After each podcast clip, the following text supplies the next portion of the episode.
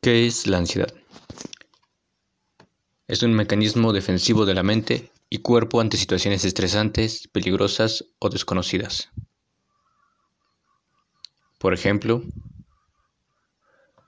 al presentar un examen podemos sentir ansiedad cuando nos dan un tiempo límite de entrega.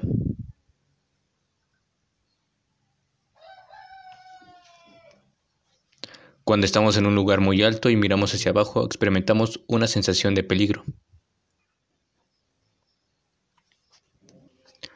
O al estar en un lugar desconocido donde debemos ubicarnos pero no logramos el objetivo con facilidad. ¿Y cómo se manifiesta? A corto plazo la ansiedad aumenta la frecuencia cardíaca y respiratoria y puede producir sudoración.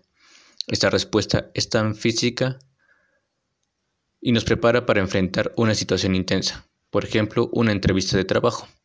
Mentalmente, se manifiesta como una preocupación o miedo que nos empuja a tomar medidas de evitación, huida o afrontamiento. Por ejemplo, mostrar afectos a alguien. ¿Es normal tener ansiedad? Un cierto nivel de ansiedad es normal ya que es adaptativa, mejora el rendimiento y la capacidad de anticipación y respuesta. Por ejemplo, un sujeto tiene ansiedad por estar en un lugar desconocido, pero se ha preparado para no extraviarse.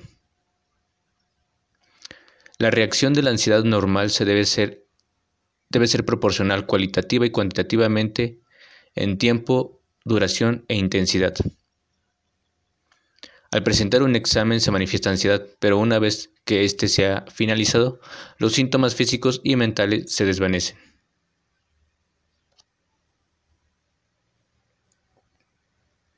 ¿Qué sucede en el cerebro cuando tenemos ansiedad? Ya sabemos que todos nos ponemos ansiosos de vez en cuando. Es un proceso natural que no podemos evitar. Pero, ¿qué sucede en el cerebro cuando se avecina este sentimiento temido? La ansiedad es el resultado de la comunicación entre varias regiones cerebrales. Ninguna región del cerebro genera ansiedad por sí sola.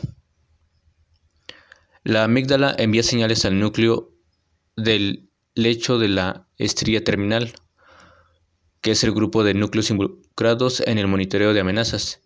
Estos se comunican con otras regiones del cerebro como el hipocampo y la corteza prefrontal. La amígdala es un órgano perteneciente al sistema límbico.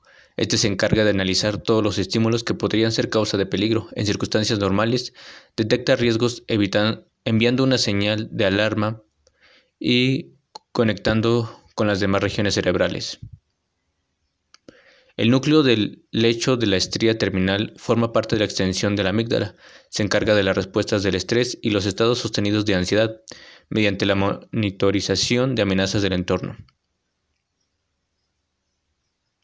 El hipocampo es esencial para la formación y consolidación de la memoria. Es la parte del cerebro que codifica eventos amenazantes en recuerdos y es necesario para la activación de alarma. La corteza prefrontal procesa la información a un nivel superior. Da órdenes de cómo se debe organizar y ejecutar una acción. Un rol importante es el del análisis de estímulos y situaciones complejas. Cuando la ansiedad se convierte, cuando la ansiedad se convierte en patológica, la ansiedad patológica se fundamenta en valoraciones irreales que desencadenan una serie de comportamientos y estados disfuncionales o anticipaciones exageradas y desadaptativas a situaciones actuales o del futuro. Se acompaña de una sensación desagradable y desmotivadora, síntomas físicos y psicológicos, que aparecen con respuestas intensas y desproporcionadas, interfiriendo con las actividades de la vida diaria.